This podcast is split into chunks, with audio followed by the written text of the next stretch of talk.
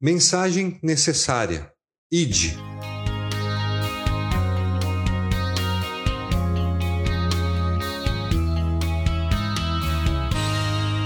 O Senhor Jesus, antes de ascender aos céus, após a sua ressurreição, nos deixou uma tarefa muito importante. Vão pelo mundo todo e pregam o evangelho a todas as pessoas. Marcos 16:15. A característica imperativa desta mensagem é incontestável. Trata-se de uma ordem direta do nosso Senhor. Não é seguida por nenhuma condição ou dúvida, ou seja, não precisamos de razão nenhuma para obedecer. Apenas confiar em seu plano de nos usar para que mais pessoas possam receber a graça de Deus em suas vidas. Entretanto, Vamos ver por que essa mensagem é tão urgente e importante. Em primeiro lugar, porque o homem é pecador. Vivemos em um mundo sem esperança, sem amor, com guerras e perseguições por motivos raciais e étnicos. Como se Deus tivesse criado povos e culturas tão diferentes entre si, considerando uns mais importantes que os outros. O recente flagelo da pandemia nos mostrou que o coronavírus não é a única doença a ser combatida, mas sim a individualidade humana que se aflorou mais ainda.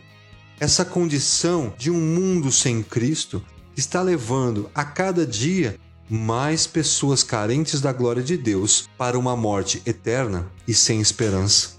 O apóstolo Paulo, em sua carta aos Romanos, nos ensinou que todos pecaram, estão destituídos da glória de Deus.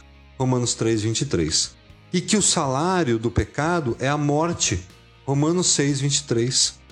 Em segundo lugar, porque é desejo de Deus que o homem conheça a verdade e seja salvo.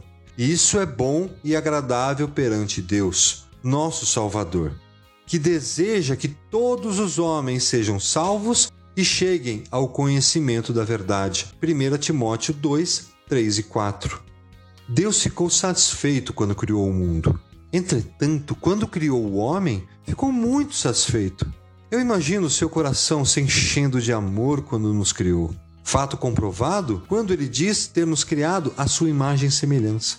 Deus, na sua eternidade, sabedoria e poder, amou a sua criação e amou a humanidade quando ele criou o homem, ele soprou seu maior presente, o fôlego de vida.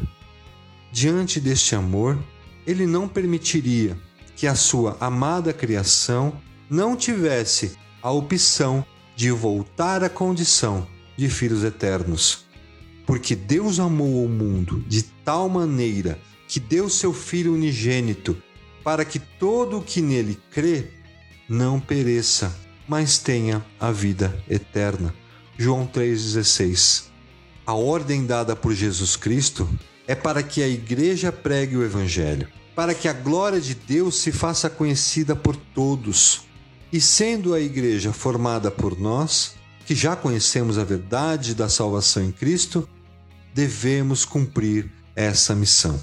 Essa semana vamos conhecer melhor esta mensagem. Onde e como pregá-la, para que possamos romper com qualquer motivo que nos impeça de obedecer ao maior mandamento. Ame o Senhor, o seu Deus, de todo o seu coração, de toda a sua alma e de todo o seu entendimento. Este é o primeiro e maior mandamento. Mateus 22, 37 e 38. Que privilégio ser escolhido por Deus para poder transmitir Sua palavra aqui na Terra. Convido você a iniciar essa jornada maravilhosa de ver pessoas sem esperança serem apresentadas à maior delas, a luz que é Cristo em um mundo a cada dia mais coberto de trevas.